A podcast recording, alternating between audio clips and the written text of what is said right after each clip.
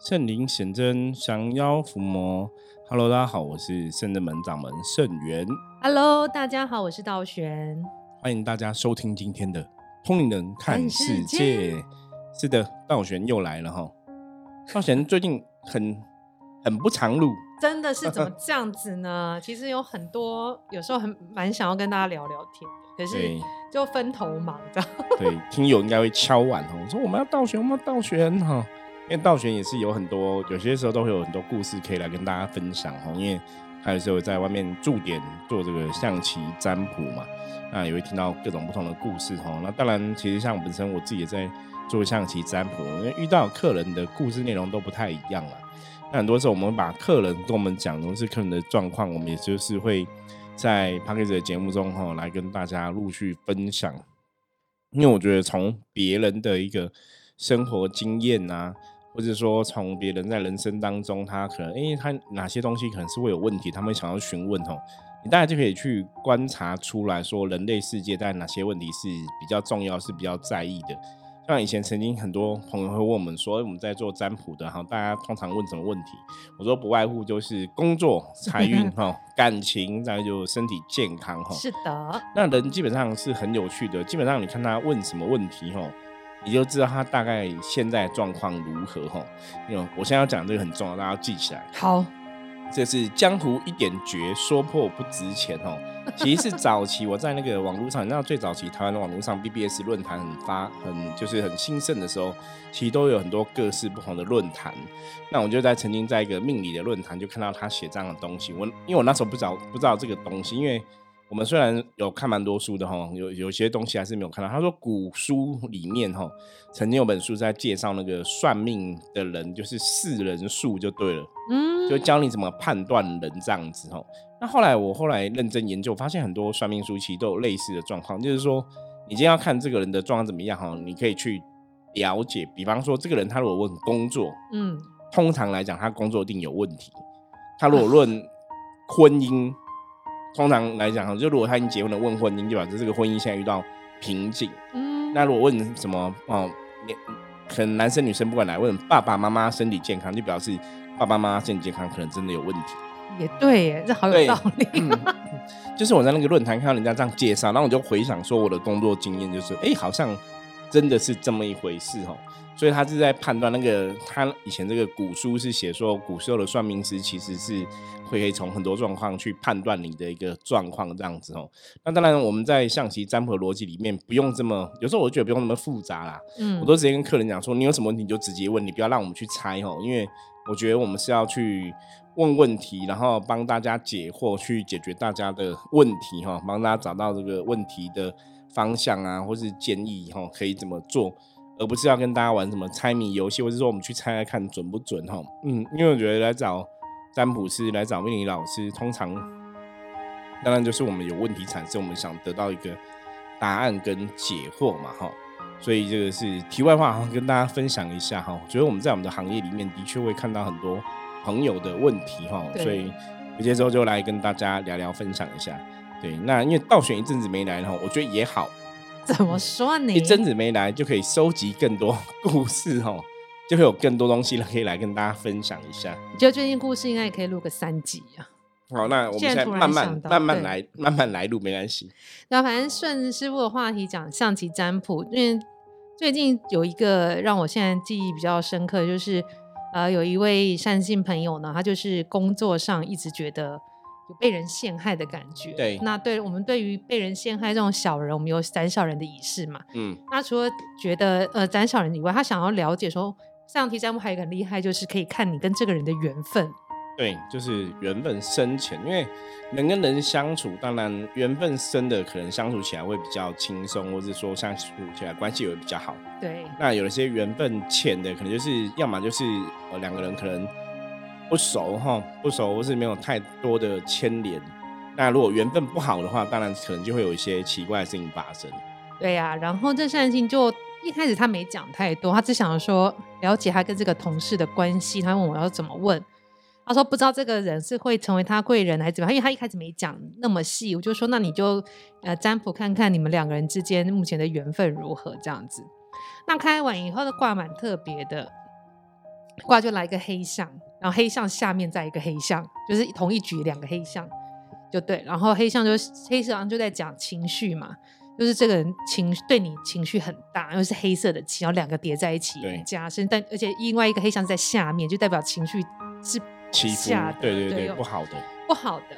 然后说，哎，这个同事对你的这个情绪很大，他说对，所以会情勒吗？对，他就说没有，就是对他就是不爽，你讲话讲讲就对他会动怒，然后口气不耐烦，然后什么都哦，就单纯对他就是负面不爽，对对？是的。然后你看他也没讲，但是象棋卦确实可以讲出来这个。我说除了他对你的情绪之外，其他事情还好。另外就是他的情绪可能是建立在你的工作能力或表现上面，然后会让他越来越不爽。然后说对，就是这样子。然后他就很想要把这个事情解开来，但他。也不是，就是这个善心是一个好人，他也不想要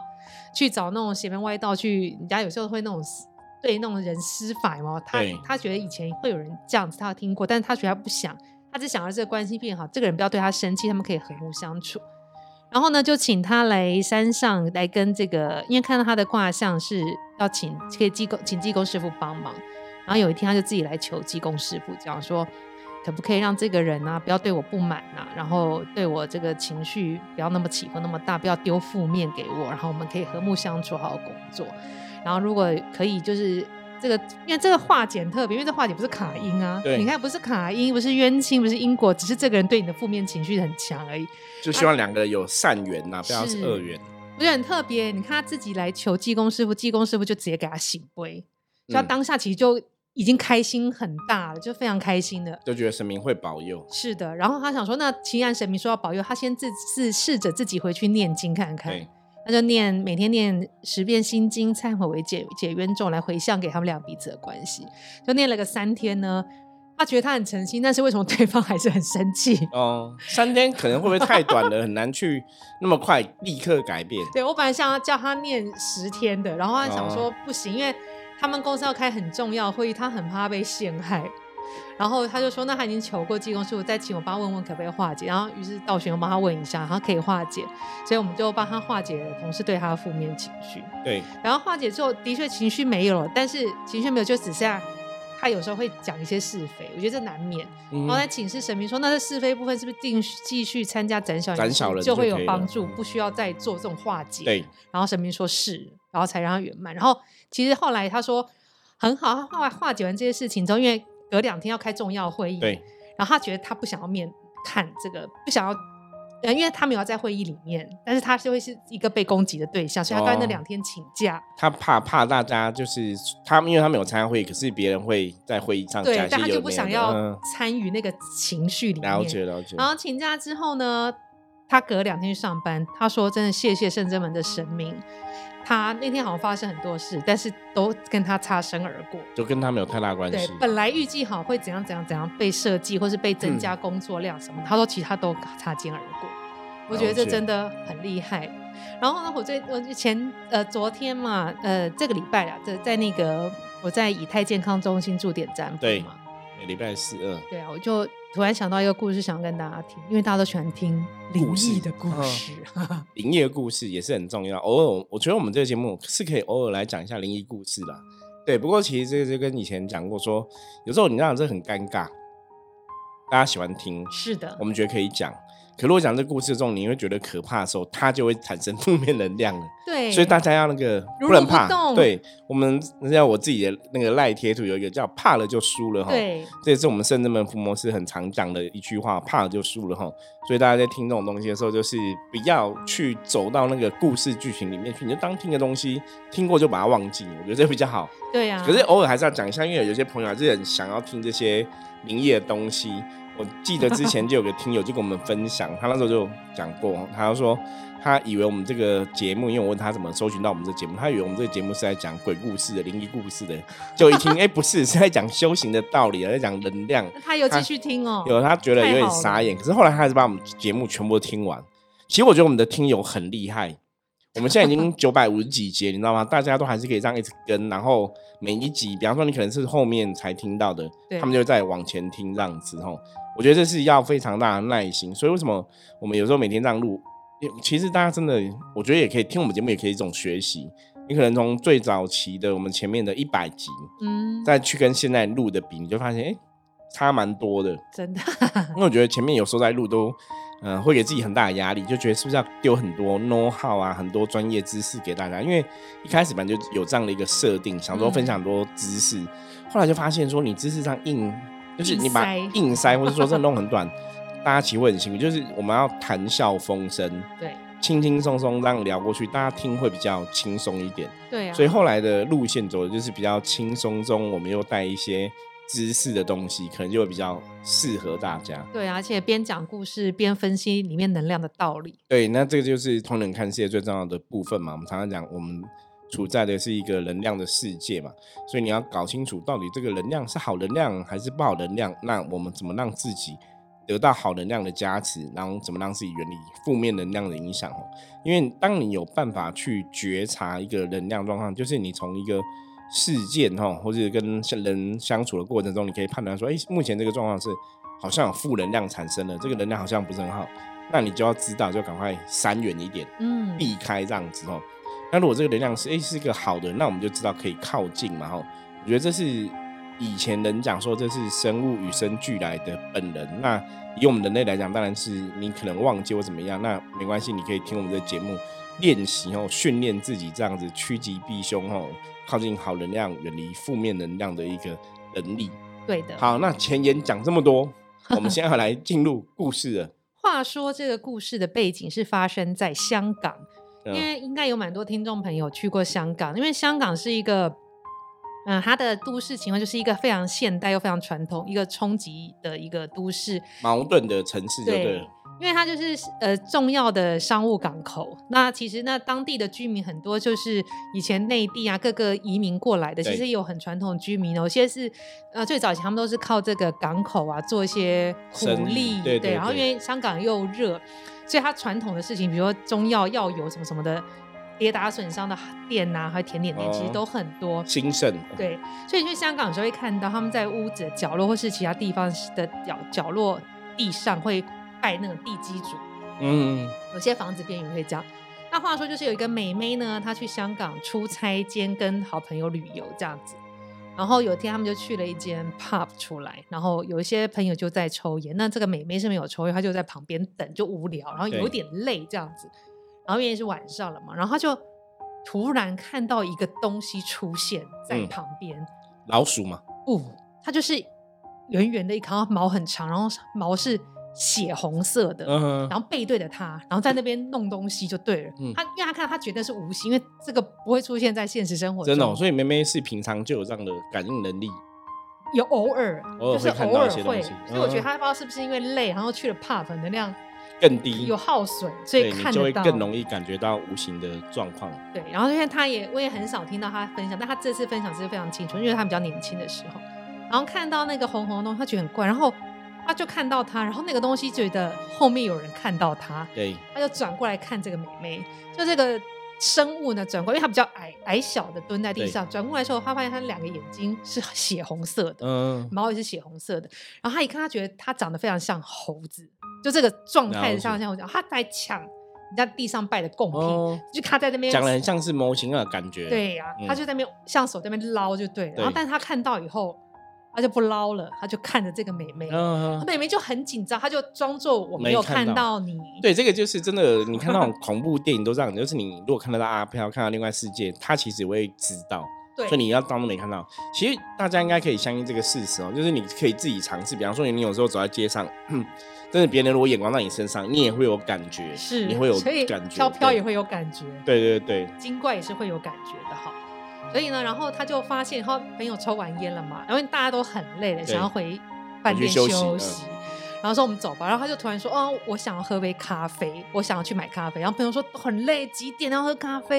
因为他想要绕一绕再回家，不想要直接，他怕被跟，虽然他装作没看到。然后他就走去那个咖啡厅，对，就呃，好像便利商店那种地方去买。嗯然后买了以后呢，然后他看到还在，他在那个玻璃外面站着徘徊，然后看着里面，他就很紧张。然后买完出去，因为他还在嘛，对，他跟朋友说他要去那个药，因为那边有很多那像屈臣氏这种的药妆店开比较晚。他说那我要去买个女性用品，嗯，然后他就朋友说你到底有没有事啊？那七晚八晚大家想要休闲，你只要到处这边逛，到他就去诶那个那个买了女性用品之后走走，还还看到他在旁边，他就说那他想要去超市对再买一些东西零食什么带回去，就他没有同一家嘛，他好像说他绕了三四家，后来那个根根他就没看到了，他才敢回去饭店，嗯然后隔天他就。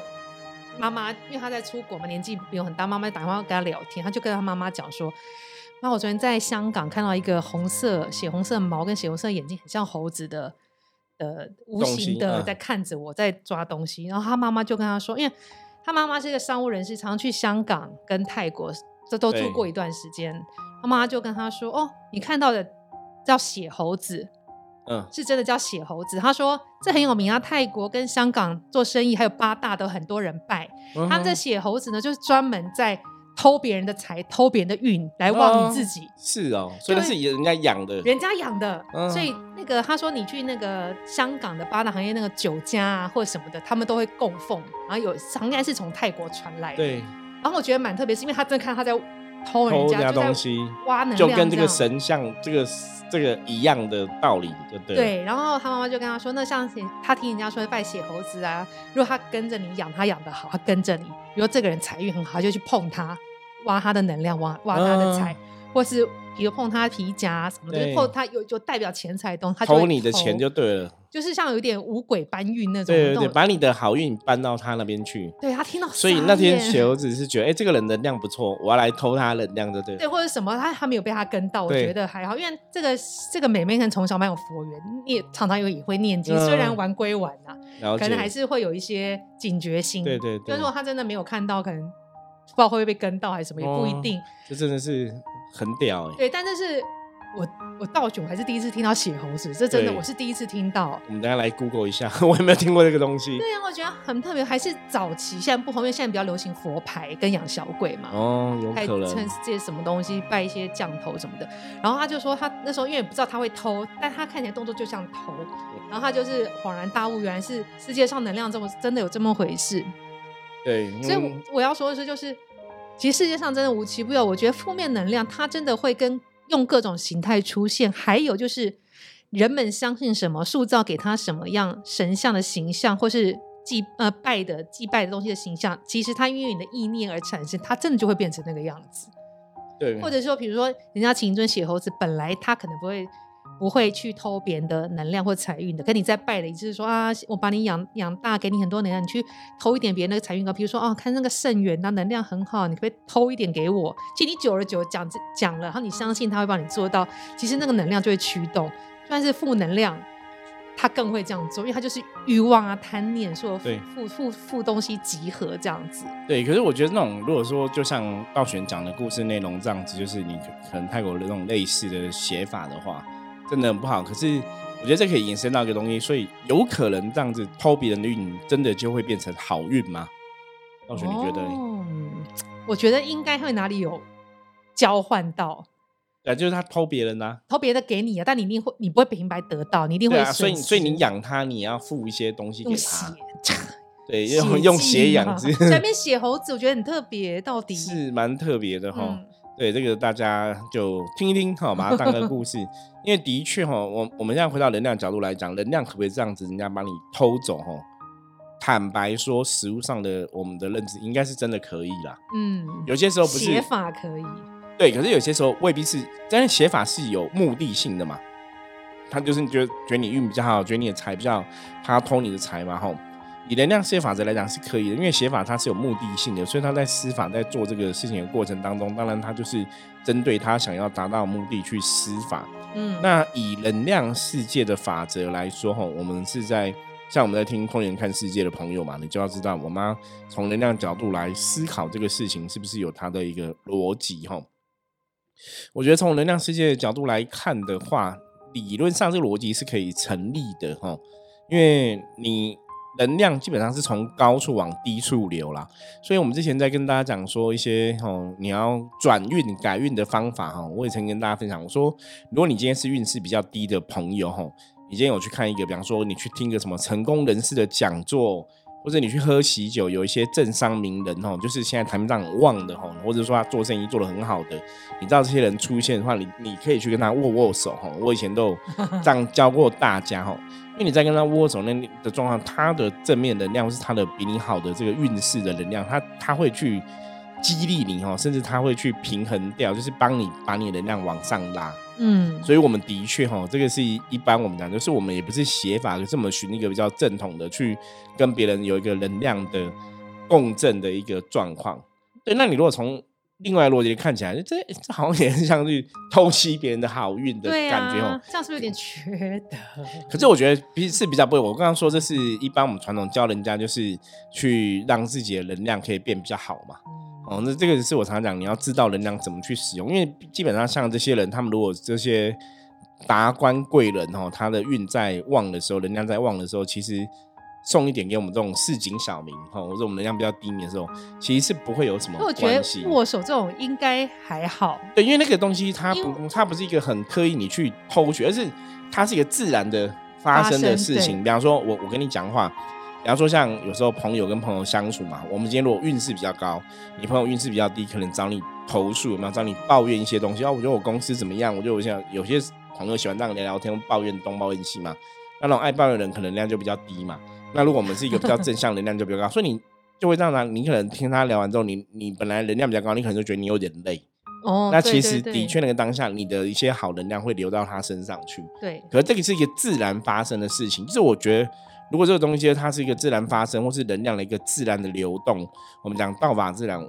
我我我比较会倾向认为这是一个正常的状况。嗯，就今就今天，比方说今天你的身心灵不安稳、不平定，像有些人会去报数嘛，嗯，去大自然吸收这个分多精啊，去让自己平静哈。我觉得是把你置身在自然的一个比较好的能量里面，所以用自然能量来共振你的能量。嗯，我觉得这是更应该为什么会讲这个？我觉得这是比较好的方法啦。如果你说你现在就是运势比较低，你想让自己运势变好，你可以用这种比较，我觉得比较合情合理、就自然的方法去做，不要去做那些写法的部分。我我要讲说，像呃，像师傅说握手都自然而然发生的，你没有带多太多想法，这种不是缺德。其实缺德的是我有看过的，就是我们以前去进香就有看过其他缺德的老师偷袭我的店。对，在 师傅就是施法在背后背师傅背后好。那边施法，然后还画一道，然后把扇子打开又收起来，就很明显就是在偷袭师傅的运。我觉得那个这个就叫真的是缺的，因为同样身为老师，对，这也是这是个机缘，让道玄他们刚好还有几些个弟子刚好看到哈，那他们来就问我说他在做什么，我说哦，那真的是在偷偷我们的能量。对，那我觉得这当然不是很好啦哈，因为有些时候修行人你应该要靠自己修比较好嘛。对呀，对，那你就说一般的人，我我可能去。因为主要像刚刚讲说，去为什么去听成功人士的讲座或什么的，跟我们讲一喜破九灾嘛，我就去喝喜酒吼。其实因为那个都是一个能量场比较旺，开心能量，然后大家结婚喝喜酒很开心啊，所以那个正面能量场比较旺，你去那个场域让自己的能量被提升。我觉得是一个比较好的做法啦。那大家如果说真的有意念要去偷别人的能量，那个可能就真的不是很建议哈。那像刚刚道玄讲那个雪猴子，我觉得也是一个蛮特别的故事，而且嗯，真的朋友分享，朋友其实没有必要骗你嘛。那朋友讲说，你妈妈也知道这东西，我觉得真的蛮特别的，很有趣哈。好，那我们今天哦，很开心道玄又来跟大家分享故事聊聊哈。我相信大家听了应该觉得很精彩哈。没关系，我们就是让道玄在外面稍微忙一下哦，下次也会带。更多精彩故事回来哈，偶尔还是叫他常常来录音。不过我们现在就是有时候真的太忙，因为我我不知道从第几集，然后八百集、五百集讲太忙，一 真的一直都很忙，忙爆炸。对，可是也谢谢大家支持啦。我觉得忙碌也是表示说我们真的就是有大家的支持这样子吼，所以有事情可以忙，我觉得也是好事吼。好，那我们接着来看一下今天大环境负面能量的状况如何哈，一样用我们的象棋占卜的神士卡来给大家参考一下，红兵。红兵代表是五十分的局哈，表示大环境没有太大的一个负面能量状况，大概就是天气阴阴的，然后就还 OK，没有什么负面哈。所以今天这个天气哇，在环境的能量状况没有特别不好的话，其实重点就会摆在我们自己身上哈。那红兵提醒大家，今天在做事情上面来说的话，要小心谨慎哈，小心驶得万年船哦。红兵提醒你要小心谨慎，要细心，不能大意。那今天一天就可以顺利平安的度。过了。好，我们的节目分享到这里，大家如果喜欢我们节目，记得帮我们按赞、订阅、分享，然后任何问题的话，加入圣人们的 line 跟我取得联系。我是圣人们掌门圣元，我们下次见，拜拜，拜拜。